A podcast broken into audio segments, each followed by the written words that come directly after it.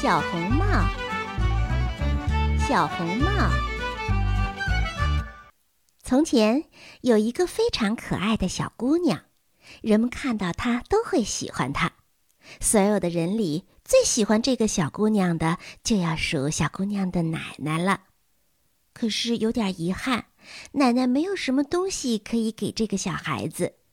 有一次，奶奶给小姑娘织了一顶天鹅绒的帽子，小姑娘一戴到头上可喜欢了。这个帽子非常适合她。这个帽子是红颜色的。小姑娘戴上了这顶帽子之后，就再也不戴别的帽子了，因为小姑娘总是戴着奶奶给她织的红色帽子，所以呀，大家干脆就叫她小红帽。有一天。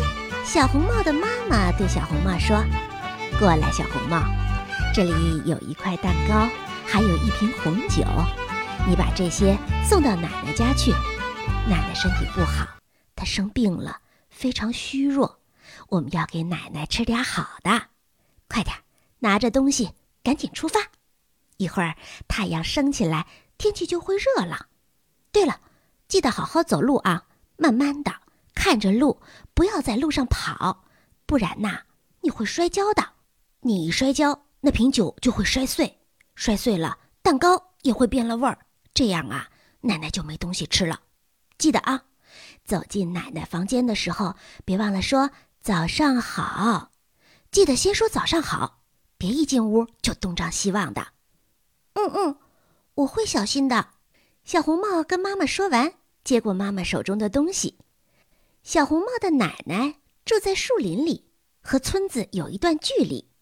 小红帽刚走进树林，就遇到了一只狼。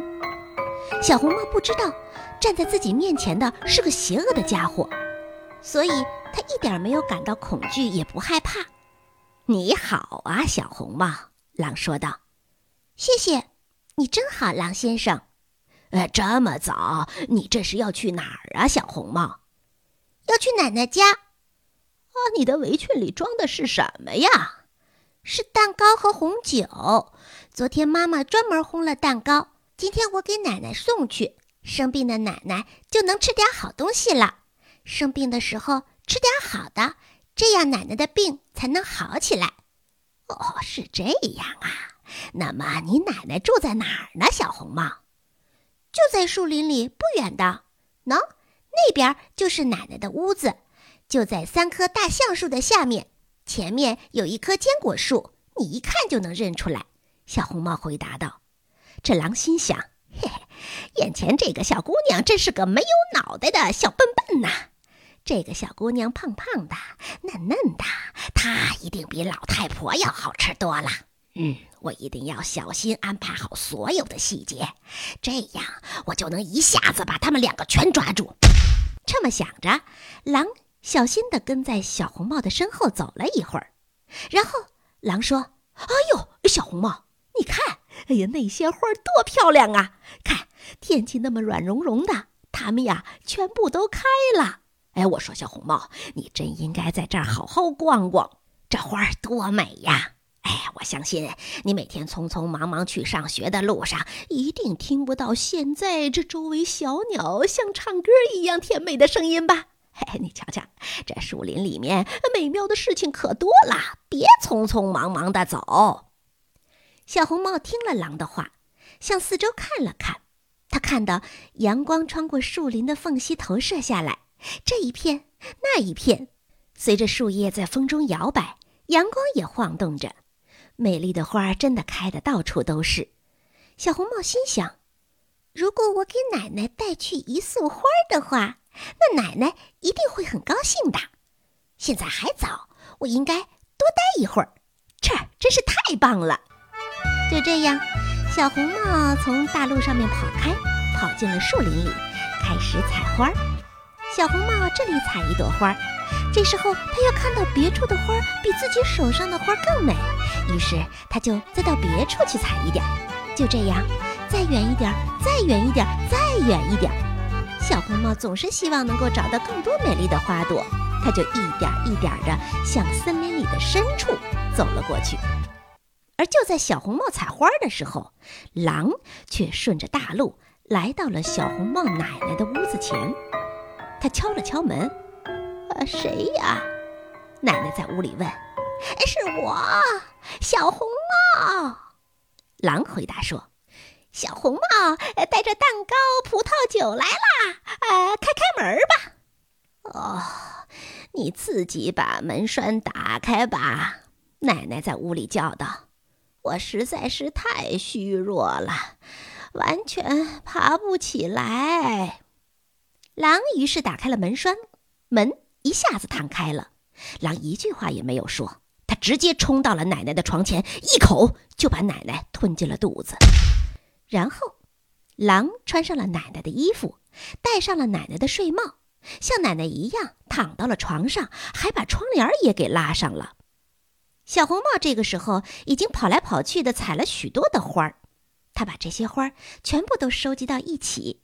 他觉得真是采的太多了，好大的一束啊！他已经没有办法再多拿一朵花了。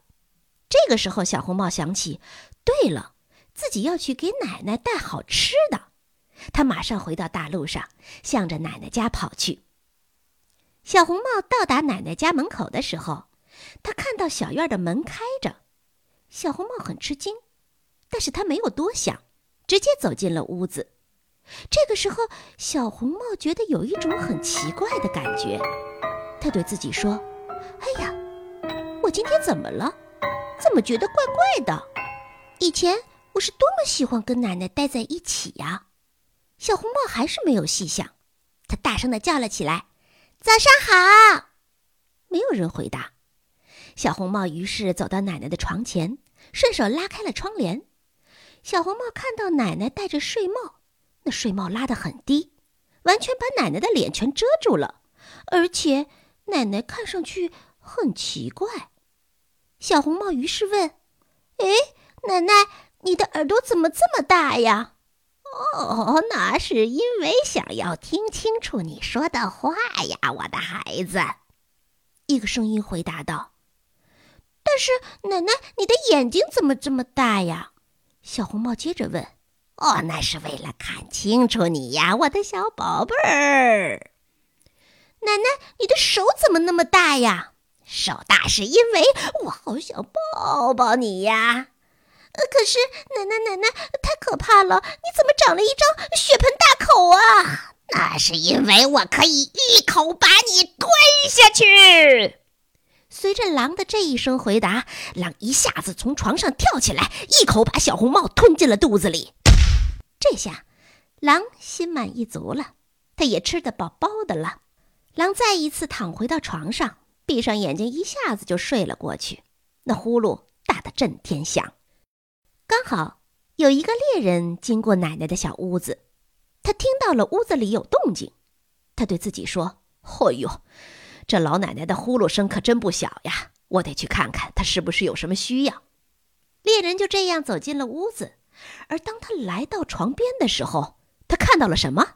他看到了一只肚子圆滚滚的狼躺在床上。哦，原来你在这儿啊！你这可恶的狼！猎人说着：“我找你不是一两天了。”说完，猎人举起枪对着狼就要打。突然。有一个念头闪过了猎人的脑海：这只狼躺在床上，肚子圆圆的，它别是吞了老奶奶吧？狼饿极了，一下子把老奶奶吞下去，肯定没有嚼过。所以，如果我自己抓紧时间，很有可能还能救下老奶奶。猎人放下枪，在屋子里找了一把剪刀，他剪开那熟睡的老狼的肚子。猎人剪了两下。他就在狼的肚子里看到了一只小红帽在晃动，猎人又剪了两下，一个小姑娘从狼的肚子里跳了出来，一边走出来一边哭：“哎呀，哎呀，我的天哪，可把我吓坏了！哎呀，这狼的肚子里好黑呀！”猎人又剪了几下，老太太一点一点的爬出来了，老奶奶几乎都喘不上气了。小红帽这时候很快的找来了很多大石头。他和猎人一起把大石头一个一个的塞进了狼的肚子里，把它填满。没过多久，这狼就醒过来了。他看到猎人很害怕，有点想逃跑，但是又大又重的石头全在他肚子里，他一步也迈不动，一站起来就扑通倒下去，站起来扑通又倒下去，这样来来回回几次，狼死了。啊啊啊啊看到狼死了，猎人小红帽和老奶奶都非常高兴。猎人剥下了狼皮，把狼皮带回了家。奶奶吃了小红帽带来的蛋糕，喝了葡萄酒。小红帽看着奶奶，心想：“嗯，经过这件事情，我可真的一定要记住，要听妈妈的话，再也不能随随便便的离开大路，跑到别的小路上，在森林里乱跑。”这之后。又有一次，小红帽也是带着蛋糕去看奶奶。另外一只狼跟他套近乎说话，想把小红帽从这条大路上引开。这一次啊，小红帽警惕了，他坚持走应该走的大路，再也没有到树林里去乱跑。到了奶奶家，小红帽告诉奶奶自己遇到了一只狼。那只狼跟他说：“早上好啊。”但是小红帽看到了他眼中闪烁的邪恶的光。小红帽明白，如果自己听了狼的话，离开这条人来人往的公共大路的话，那么很有可能自己会被狼吃掉。嗯，奶奶听了小红帽的讲述之后说：“好，我们快点把门关好，这样狼就进不来了。”果然，没过多会儿，狼来敲门。一边敲一边说：“开门啊，奶奶，我是小红帽，我给你带了一些蛋糕。”小红帽和奶奶既没有回答，也没有开门。于是，这个长着灰胡子的家伙便围着奶奶的屋子转来转去，来来回回转了很久。最后，他跳到了屋顶上。他想在屋顶上等着小红帽天黑的时候回家。这样自己就可以趁着天黑偷偷跟着小红帽，然后吃掉小红帽。奶奶完全看出了狼的心思。奶奶的小院里有一个石头的大水槽。奶奶跟小红帽说：“小红帽，你拿水桶过来。我昨天做了一些香肠，所以要打点水来。我要在石槽里煮香肠。”小红帽就开始打水，来来回回好多次。终于把食槽给装满了。很快呀，随着老奶奶开始烧香肠汤，香味儿就一点一点的飘出来了。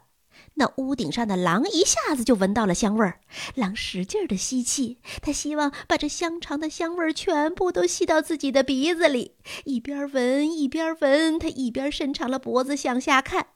最后啊，他伸出自己的脖子四下张望的时候，他觉得啊，再也无法忍受了，等不了小红帽出来了。他呀，觉得这香味引诱的自己实在是顶不住了，他脚也站不住了，开始在屋顶上打滑。